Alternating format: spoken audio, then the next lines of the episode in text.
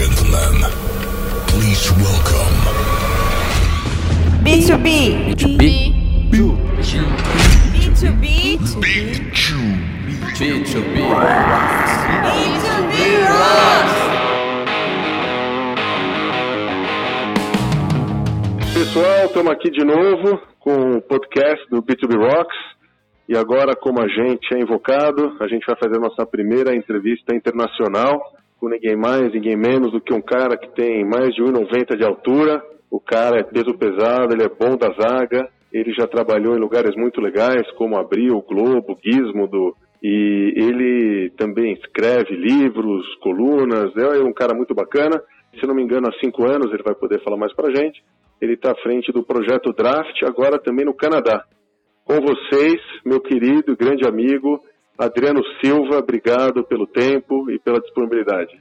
Pô, eu que agradeço, muito obrigado é, por você ter lembrado de mim e, e, é um prazer aqui estar contigo no B2B Rocks, no seu podcast, nessa expressão aqui de conteúdo, de comunicação, desse trabalho que você faz tão bem aí nessa frente de negócios B2B. Então, conte comigo, estou é, aqui à sua disposição para a gente bater um papo. Valeu, obrigado. Então vamos começar aqui uma primeira pergunta.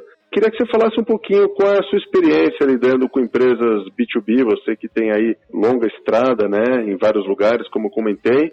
Como que você vê empresas B2B, se são diferentes ou não de B2C, algumas particularidades, como você enxerga esse mundo? Olha, é, eu, a sensação que eu tenho né, é que, assim, quando a gente vai pensar um projeto de comunicação, talvez não faça tanta diferença, assim, se é, o que está em jogo ali, se o tabuleiro é B2C ou B2B. Me parece que a equação ela está montada mais ou menos em cima dos mesmos pilares, né? A gente tem que contar bem uma boa história, a gente tem que falar das vantagens e dos benefícios, né, da oferta que o cliente está fazendo no mercado, a gente tem que informar bem, tem que trabalhar as possíveis objeções ou ignorâncias né, que o público tem em relação a esse produto que a gente está trabalhando. A gente tem que gerar atenção, consideração, interesse, essas coisas todas. Então, de alguma maneira, né, claro que sempre tem uma especificidade de formatos e de canais ali que se adequam mais a uma ou outra estratégia quando a, a comunicação é entre empresas ou ela é direcionada ao consumidor final. Mas a sensação que eu tenho é que a gente está sempre falando com um ser humano do outro lado. É sempre uma pessoa que vai tomar uma decisão de compra. Seja essa decisão pessoal, a partir do seu bolso, da sua carteira, seja uma decisão corporativa, né, a partir do bolso da corporação ou da carteira dos acionistas. Então, os aspectos ali, tanto racionais quanto emocionais mesmo da mensagem, da comunicação, eles estão presentes em ambos os tabuleiros, seja ele B2B, seja ele B2C. E, e as aprendizagens que a gente tem num lado da comunicação podem ser utilizadas no outro e, e vice-versa. É, essa é a sensação geral que eu tenho. É legal você falar isso, é, porque por outro lado também, apesar de ser muito parecido, eu vejo um tabu, né? Eu estou à frente do B2B há uns três anos e antes de eu me dar conta de que existia esse mercado de B2B marketing, eu praticamente nunca tinha me interessado muito e as pessoas, depois que eu resolvi criar, diziam que, ah, talvez não tenha tanto mercado, não é tão interessante, não é tão legal. E você traz um ponto aí que tem uma similaridade grande, né? E acho que você trouxe um ponto bacana, que é o business to human, né? O business to people. Na verdade, no final do dia ainda falamos com pessoas, né? Independente de ser pessoa física ou jurídica, ainda gente conversando e comprando de gente, e eu concordo plenamente. E aproveitando isso que você disse, que são pessoas com pessoas, como que as métricas são definidas dentro dos trabalhos que você faz à frente do draft? Eu já acompanho o draft há um bom tempo, eu vejo histórias muito bem contadas, narrativas de bastidores de empresas. O que, que essas empresas buscam ao investir e abrir as portas para você contar as histórias delas uh, no draft. Conteúdo esse que também elas podem usar em outros canais. Conta um pouquinho, como que você é medido no final do período, Adriano?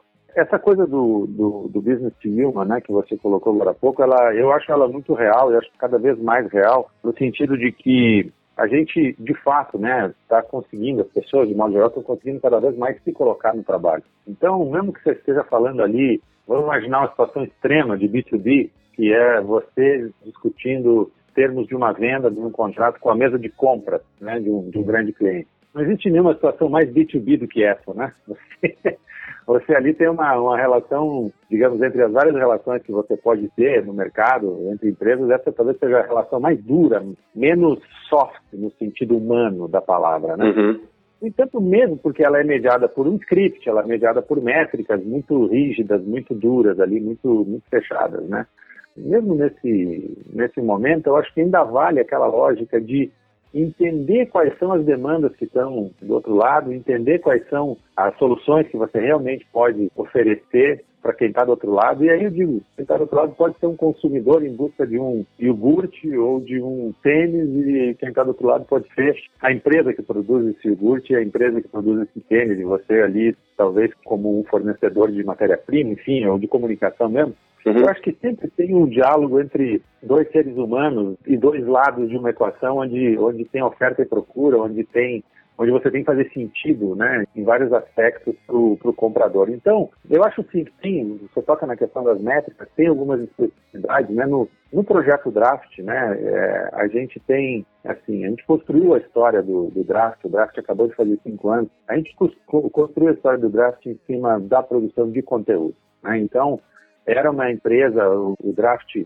e a The Factory, né, que está por trás do Draft, a gente construiu ali a nossa reputação e os nossos clientes em cima da construção de content marketing, de brand content, de storytelling, de conteúdo. E tem alguns clientes que nos procuram com esse desejo de trabalhar nessa área, nessa frente, que eu vou englobar de uma forma mais geral como content marketing. Esse cliente busca visibilidade, busca awareness, busca reputação, ele busca construir uma conversa com seus uh, clientes, com seus consumidores. Mas a gente, de um tempo para cá, eu diria que de 12, 18 meses para cá, nós começamos a investir muito pesadamente em poder oferecer um pouco mais do que o conteúdo em si, do que o content marketing em si. A gente desenvolveu uma área de digital marketing. E aí, por digital marketing, eu estou colocando aí tudo que envolve inbound marketing, behavior marketing, remarketing, data analytics, business intelligence, enfim, toda essa parte de atração e retenção de tráfego, de growth hacking, etc., geração de leads e, e, de performance, vamos falar assim. O que a gente percebeu aqui é que tem alguns clientes que buscam o conteúdo não como um fim, portanto não buscam apenas a questão do content marketing ali gerando uh, reputação, mas buscam o conteúdo como um meio para a geração de negócios. E aí tem uma conversa de métricas que vai para um sentido muito mais objetivo, em que você precisa gerar lead, você precisa gerar resultado de negócio, que a performance é muito relevante. Não apenas a performance, digamos, mais subjetiva e mais soft de uma construção de marca, de reputação, mas uma performance mais objetiva, mais imediata de geração de negócio. Então, é assim que a gente lida no projeto Draft, né? Uhum. Dessa, dessa forma que a gente encaminha os projetos. Quando é um projeto que tem uma ênfase em conteúdo, é um projeto de content marketing. Uhum. Quando é um projeto que tem uma ênfase em performance e resultado, é um projeto de digital marketing. On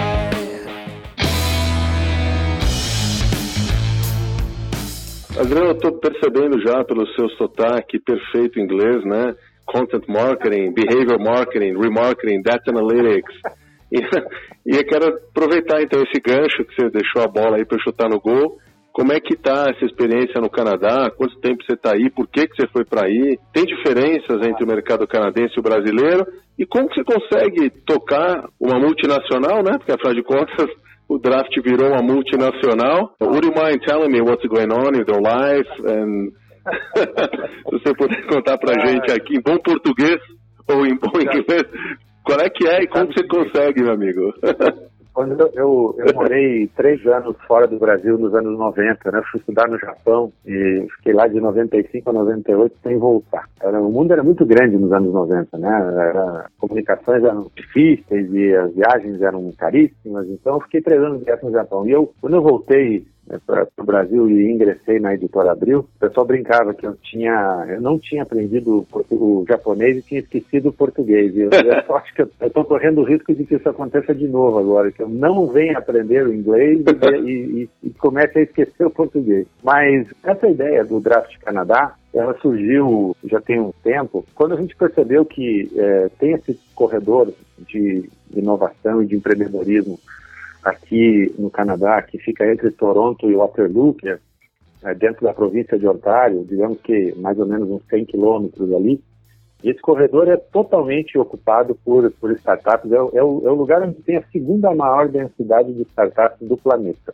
Então, assim, havia um, um, ecossistema muito forte aqui, né, ligado exatamente aos temas e aos, e aos temas que a gente cobre no draft e aos áreas que a gente respira no draft no Brasil. E um uh, parceiro meu que já estava alguns anos aqui morando e atuando nesse, nesse ecossistema, um consultor eh, de, de, negócios aqui, muito ligado nessa ponte Brasil-Canadá, ele me disse, Adriano, não tem nada aqui no Canadá parecido com o que vocês fazem no Brasil com o draft. Esse olhar sobre o mundo da inovação, sobre o mundo do empreendedorismo, né, contar a história dos cases, contar, perfilar os empreendedores, é, tentar retratar a aventura humana do empreendimento e tentar sempre gerar um conteúdo que inspire outras pessoas a também é, buscarem realizar os seus sonhos, as suas crenças e tal, por meio de um negócio, é, esse, esse, tipo de voz não existe aqui no Canadá. E aí eu fui pesquisar e, e, fiquei surpreso, como realmente a cobertura que se fazia aqui no Canadá era muito desse, desse tipo de conteúdo, desse tipo de cena,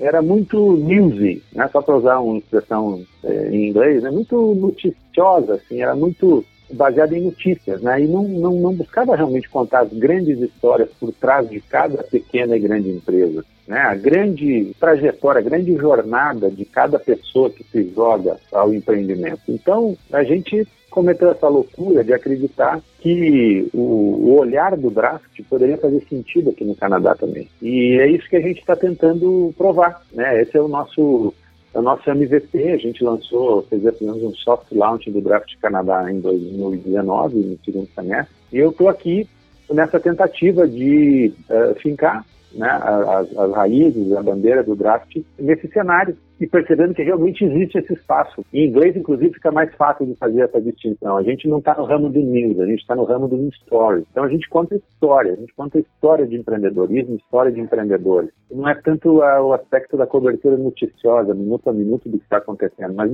mas o que leva essa, o que levou essas coisas a acontecerem, né? Uhum. Então, então a gente tem começado a encontrar alguns heroes aqui no Canadá, alguns, alguns protagonistas, que é um pouco o que a gente fez no Brasil há 4, 5 anos anos atrás. Então tem sido bem recompensador.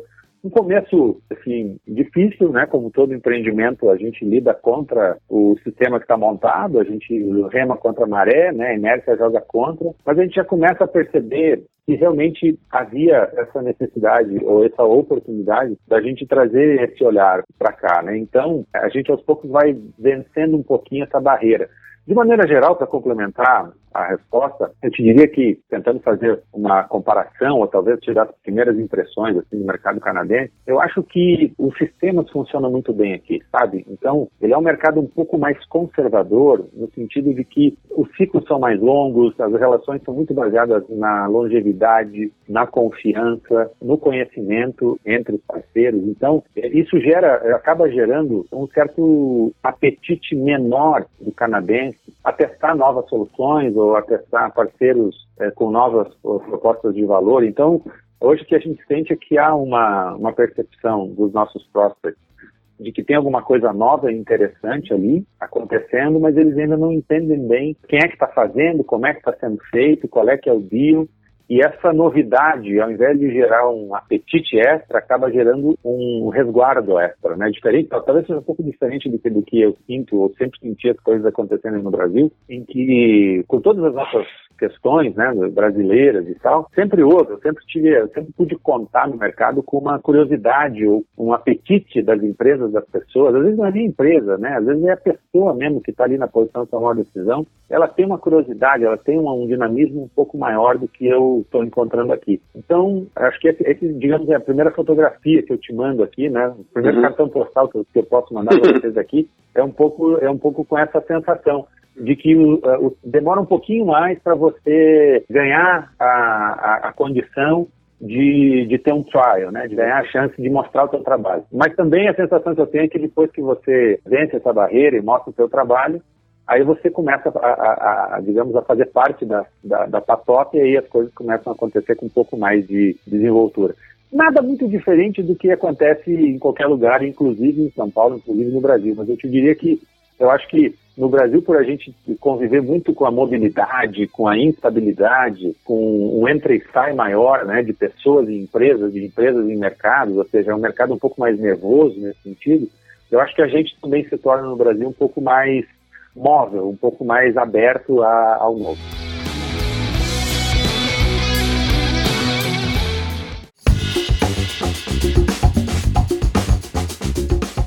Pedro, para finalizar, é, é, muito legal falar com você e pelo tom da sua voz, pelo jeito de você falar, dá para ver como você está empolgado, né? E, e, e, você, poxa, não vou aqui declarar a sua idade, mas tanto lugar que você já passou, o seu timbre de voz é muito mais empolgado do que muita molecada é, que está começando agora. Eu acho isso inacreditável, legal. E queria te perguntar qual que é a sua fórmula para se manter relevante, empolgado, com tantas mudanças. Diz aí, da onde a gente, de que água a gente bebe para... Cara, é, Bom, primeiro que eu fico super feliz que você tenha essa percepção. Espero que mais pessoas também tenham essa percepção, né, a, a, a respeito aqui das coisas que, que, eu tenho feito ou que as empresas com as quais eu colaboro, né, do jeito que essas empresas têm atuado no mercado. Mas eu, eu, te, eu te confesso o seguinte, e essa é uma confissão mesmo. Eu mesmo não me vejo dessa maneira. Acho que muitas vezes, mais até do que a maioria das pessoas, mais do que a média do que eu percebo das pessoas, eu preciso achar motivação para fazer as coisas, preciso achar uma energia, buscar uma energia para seguir caminhando e tal. Às vezes não é, acho que não é uma coisa assim natural. Não acordo todo dia com essa tino de, de realizar, de fazer. Muitas vezes é o dia começa arrastado, muitas vezes a semana começa com pouca energia. No final das contas, eu acho que esse equilíbrio aí é uma briga que nunca a gente não vai resolver nunca, né? Cada um tem a sua briga pessoal dentro de si, entre você encontrar um, um ponto de conforto e não se deixar ao mesmo tempo dominar por esse por essa zona de conforto que é sempre falsa e por outro lado também domar a ansiedade de ter que todo dia fazer uma coisa incrível, uma coisa revolucionária, uma coisa histórica que, que marque uma, uma, uma época, né? A gente vive um pouco pressionado entre, essa, entre esses extremos, né? Às vezes você está ali fazendo uma conta de sobrevivência, de, de como manter a tua empresa aberta, de como, sabe, continuar podendo pagar as contas da tua família, e de outro lado, uma, uma pressão, uma autopressão de fazer alguma coisa excepcional, né? Artística, criativamente diferente, justifique o que você faz muito além da questão meramente financeira. Então, eu oscilo para as pontas dessa, dessas regras aí diariamente. Eu fico feliz que eu tenha, talvez, conseguido passar uma impressão de que sou um cara que atua mais na ponta da velocidade, da, da criatividade, das coisas que são feitas com prazer, com energia, mas nem sempre é assim. Eu acho que, assim, eu estou eu estou com 49 anos, né? Na verdade, agora em janeiro faço 49 anos. Então, eu, eu, a sensação que eu tenho, Loeb, é que com quase 30 anos de mercado e tendo tido, tendo sido executivo em grandes empresas e tendo é, empreendido muita coisa do zero, do chão, tirado empresas literalmente de dentro da gaveta, assim, sem investimento, sem nada, eu acho que a única coisa que pode manter a gente vivo, cara, profissionalmente, é a relevância, sabe? É a gente continuar sendo útil para os outros. Essa é a única conexão válida no mercado, cara. É você é, ter alguma coisa para entregar que faça sentido para os demais. Isso passa por a gente continuar aprendendo, passa por a gente continuar estudando, passa por a gente desaprender coisas que a gente fez no passado, é, e, e, passa por a gente continuar curioso. Eu acho que essa é uma questão fundamental e que não é simples, é fácil de dizer, mas é muito difícil de você executar isso, né? A gente tende, ainda mais agora quando, no meu caso, que estou chegando um pouco na meia idade, né? A tendência de você se esconder no passado, de você olhar para trás, de você começar a, a, a, perder interesse pelas coisas contemporâneas ou pelo que vem à frente, né?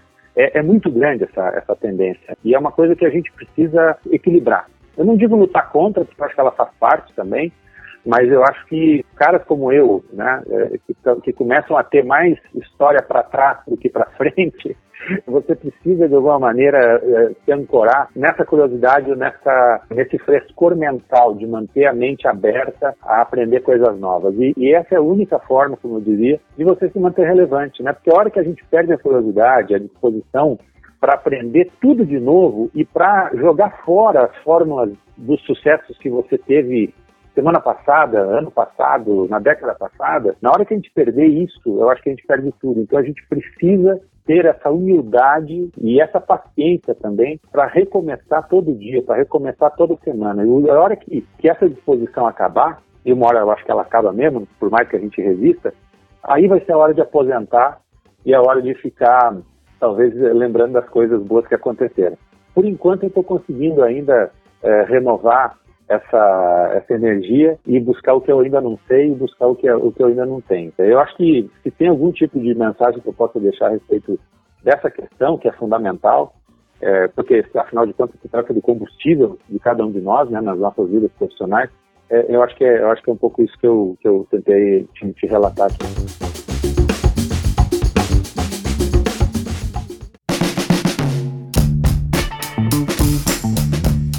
Olha que legal, né? Que, que privilégio poder falar com você, não, so, não somente sobre o mercado de trabalho, mas sobre experiências tão íntimas, tão pessoais, com tanta honestidade, mostrando também que tem um outro lado da dificuldade. Uh, todo mundo aqui no final do dia tem conta para pagar, tem que acordar cedo, correr atrás, e muito legal você poder falar disso de uma maneira tão direta, simples. Dá vontade de passar mais tempo, podia, imagina quanta coisa para falar da trilogia que você escreveu, Executivo Sincero. Para quem quiser conhecer um pouco mais do Adriano, enfim, tem os livros dele, Executivo Sincero, o Manual de Ingenuidades, ele manja um pouco de futebol, um torcedor do Inter, joga na zaga, enfim, daria pra gente conversar até amanhã.